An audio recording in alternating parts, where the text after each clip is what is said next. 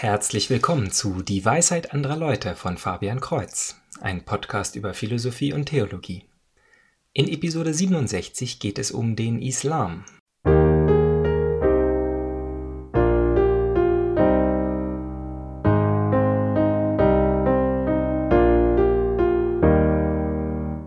YouTube ist ja recht gut darin, verschiedenste Videos thematisch zusammenzufassen und mir vorzuschlagen.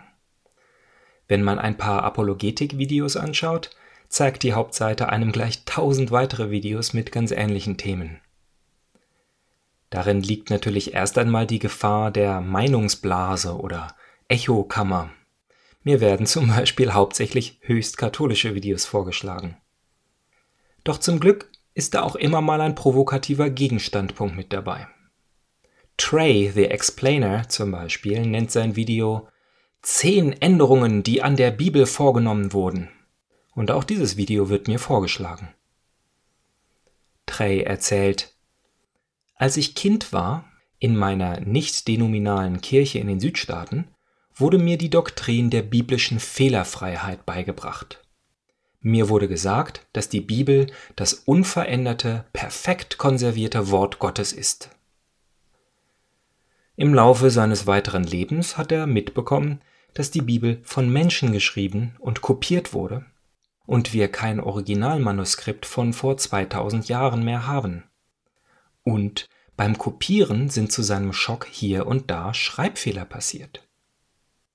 Dann folgt er natürlich der Argumentation von Bart Ehrmann, dass wir eigentlich gar nicht wissen können, was ursprünglich in der Bibel stand, weil sie so oft kopiert und übersetzt wurde. Dies ist nur einer von mehreren typischen Zweifeln, die gegen den christlichen Glauben vorgebracht werden. Die Quellen sind nicht im Original erhalten, vielleicht wurden die Texte erst hundert Jahre nach Christus von Leuten geschrieben, die keine Zeitzeugen mehr kannten. Wir spekulieren über politische Machenschaften, aufgrund derer Propheten erfunden wurden oder ihre Lehre nachträglich geändert wurde. Letztlich wurde oftmals sogar die Existenz einer Person namens Jesus von Nazareth in Frage gestellt und der Kirche des Mittelalters eine enorme Verschwörung unterstellt. Oder alle echten Lehren wurden verbrannt und unterdrückt und eine neue Geschichte, die der Politik der Zeit diente, wurde verbreitet. Es ist verständlich, dass niemand solch einer Religion folgen wollte, und so dienen alleine die Anschuldigungen mit Fetzen von Beweisen dazu, viele junge Leute, die nichts als einen naiven Kindheitsglauben haben, davon eben abzubringen. Doch nichts davon ist neu oder wirklich modern, denn solche Fragen werden schon seit langer Zeit im Rahmen der Bibelkritik untersucht. Und es sind nicht Atheisten, sondern Christen selber, die zum Beispiel mit der historischen kritischen Methode, mit Stilanalysen und vor allem einer ganzen Menge Archäologie solche Fragen gestellt haben.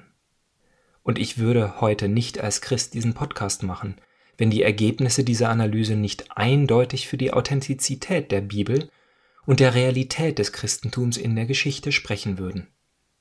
Schon in Episode 6 dieses Podcasts spreche ich über die Verlässlichkeit der Bibel. Aber natürlich kann man es mit der kritischen Methode übertreiben. Einige gehen zum Beispiel mit der Grundeinstellung an die Bibel heran, dass Wunder gar nicht passieren können.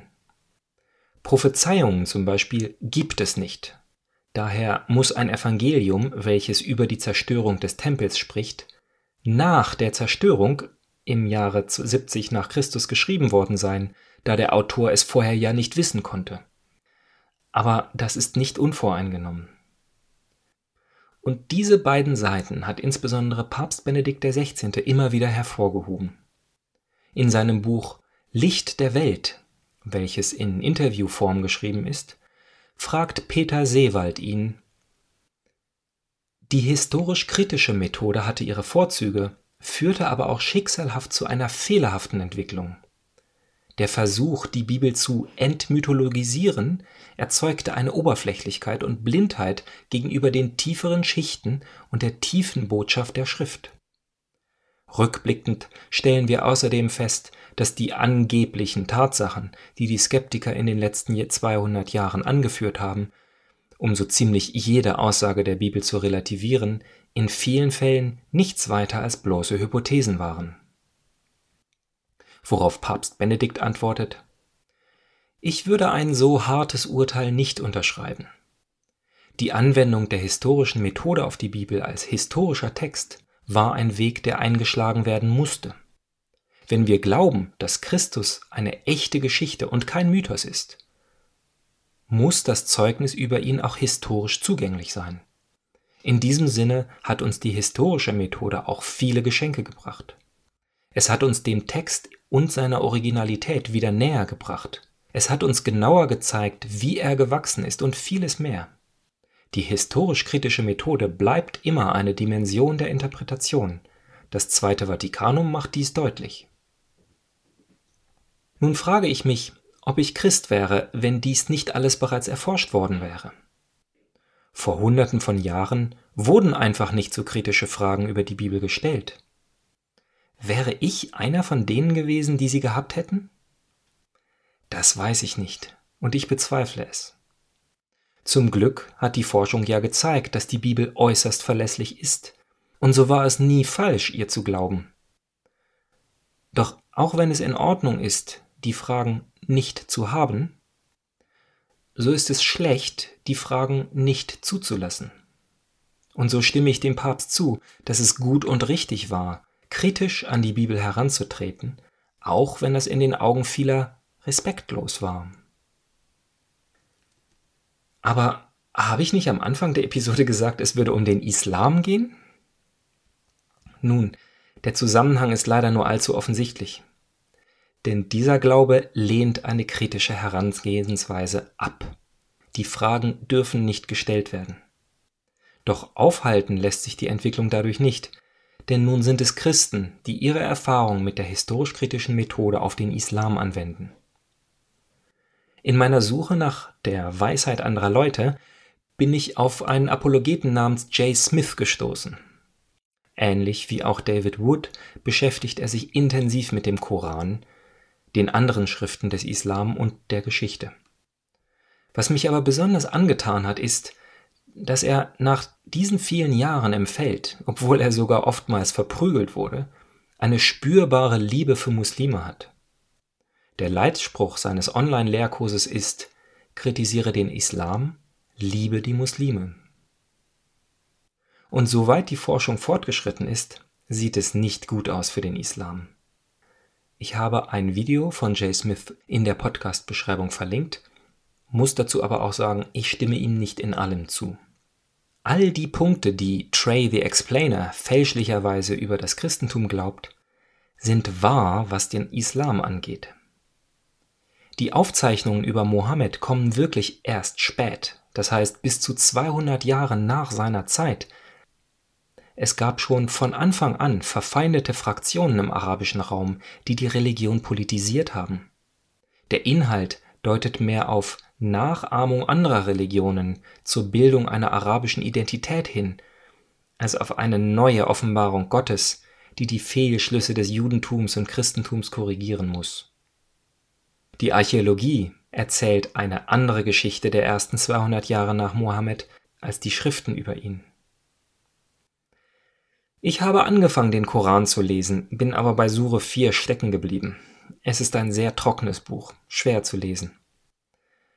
Was den Inhalt angeht, respektiere ich, dass Missverständnisse schon allein deshalb entstehen, da unsere postmoderne Welt so anders ist als das Arabien des siebten Jahrhunderts. Für mich ist es nicht wichtig, was eine unbedarfte Person aus dem Koran herauslesen kann, wenn er es darauf anlegt, sondern wie er von den Muslimen über die Jahrhunderte interpretiert wurde. Und das führt zu der großen Frage der arabischen Expansion und der Kreuzzüge. Dieses Thema wird gerne von jedem Adventisten und Atheisten hervorgeholt, um zu beweisen, dass das Christentum oder die katholische Kirche so aggressiv war wie der Islam. Auf die Rückfrage, was sie denn wirklich über die Kreuzzüge wüssten, mussten aber bisher alle zugeben, dass sie nur diesen einen moralischen Eindruck haben und kein tatsächliches Wissen über die Hintergründe. Zu diesem großen Thema habe ich gleich einen ganzen YouTube-Kanal mit über 100 Videos gefunden und in der Podcast-Beschreibung angegeben. Hier kann ich natürlich nicht in Details gehen, so dass ich das auf eine zukünftige Episode verschieben muss. Wenn ich dies möglichst bald tun soll, dann schreiben Sie mir dies bitte unter dwal@fabian-kreuz.de. Kreuz mit TZ. Ich habe auch einmal eine muslimische Dokumentation über die Kreuzzüge gesehen.